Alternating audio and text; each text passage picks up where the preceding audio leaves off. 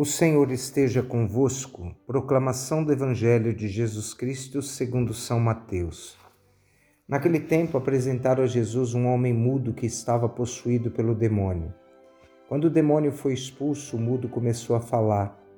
As multidões ficaram admiradas e diziam: Nunca se ouviu, se viu coisa igual em Israel. Os fariseus, porém, diziam: É pelo chefe dos demônios que ele expulsa os demônios. Jesus percorria todas as cidades e povoados, ensinando em suas sinagogas, pregando o evangelho do reino e curando todo tipo de doença e enfermidade. Vendo Jesus as multidões, compadeceu-se delas, porque estavam cansadas e abatidas como ovelhas que não têm pastor. Então disse a seus discípulos: A messe é grande, mas os trabalhadores são poucos. Pedi, pois, ao dono da messe que envie trabalhadores para a sua colheita. Palavra da salvação. Meus irmãos e minhas irmãs, nós estamos vivendo hoje esse evangelho que fala da cura do surdo mudo. Lembremos que necessariamente não se diz que havia uma ação do demônio na vida, mas havia um pensamento corrente naquela época que todas as pessoas que não podiam viver a palavra, ouvindo e anunciando, eram pessoas que estavam atormentadas pela força do mal. Então, Jesus, hoje, no Evangelho, ele vai nos convidar a refletirmos sobre esta palavra. Primeiro, que a palavra de Deus era um meio comum, é um meio de comunicarmos o amor, a, a mensagem do Senhor. Lembremos, meus irmãos, que nós percebemos no Evangelho que o mudo é uma pessoa que está submetida a um tipo de restrição de uma verdadeira vida. Por quê?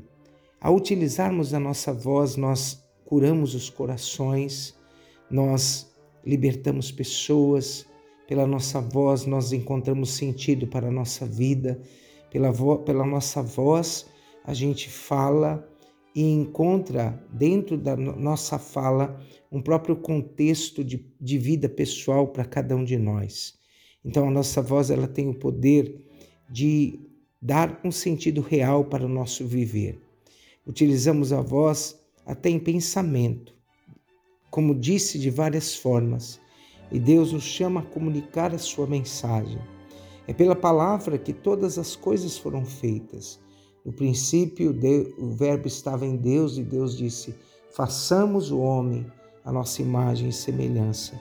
Então, a palavra dita, falada, anunciada, ela vai dar a, a todo todo homem um sentido verdadeiro ao seu viver. Deus então cria o homem para uma missão. E a missão do homem é levar a palavra de Deus ao coração das pessoas. Quando nós vemos, por exemplo, o livro dos Provérbios, e Deus vai colocar para nós lá nesse livro dos Provérbios um, um texto que é muito significativo que nós devemos guardar em nosso coração.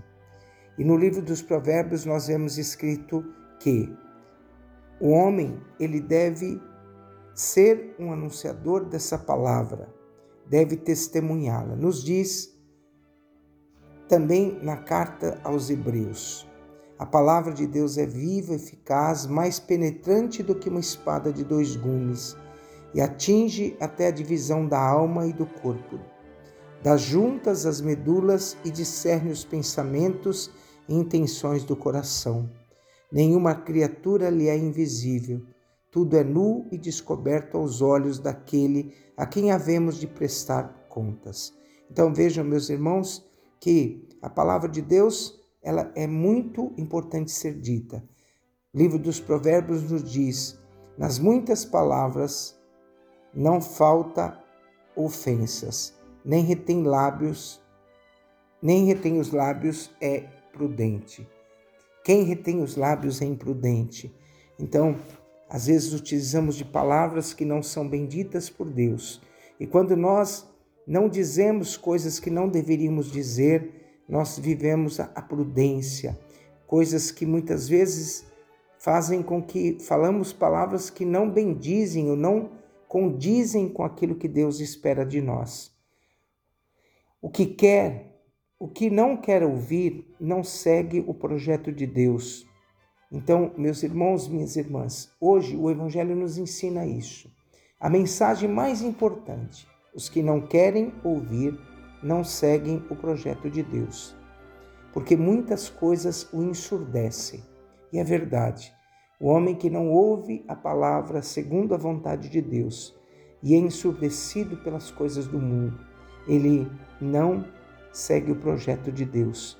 Perde o sentido de filho de Deus. E nós somos batizados e nós somos pessoas da, da palavra. Hoje, nós vemos que depois que Jesus realiza a cura, os fariseus criticam Jesus e dizem que é pelo chefe do demônios que Jesus liberta aquele homem do demônio. Os fariseus criticam Jesus porque veem em Jesus uma forma de tirar dele o poder, tirar de Jesus pela crítica a autoridade que é dada a ele. Então nós vemos que depois que Jesus cura, ele pela palavra, ele se move de compaixão. E o evangelho nos deixa bem claro que depois de curar esse homem, Jesus ele vê a necessidade daquelas pessoas e ele sai pregando o evangelho a todos os corações. Ele leva a mensagem do Senhor.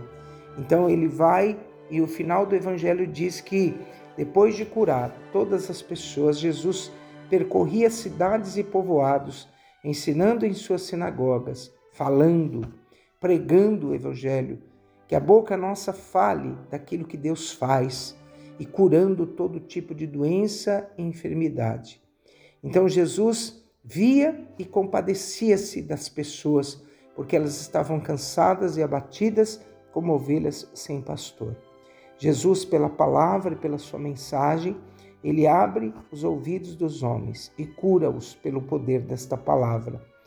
Que nós, movidos pela compaixão de Deus, saibamos aliviar o sofrimento dos nossos irmãos e irmãs que sempre precisam aprender pela palavra que Deus é amor. E que Deus derrame sobre nós a bênção do Deus Todo-Poderoso, o Pai, o Filho e o Espírito Santo. Amém.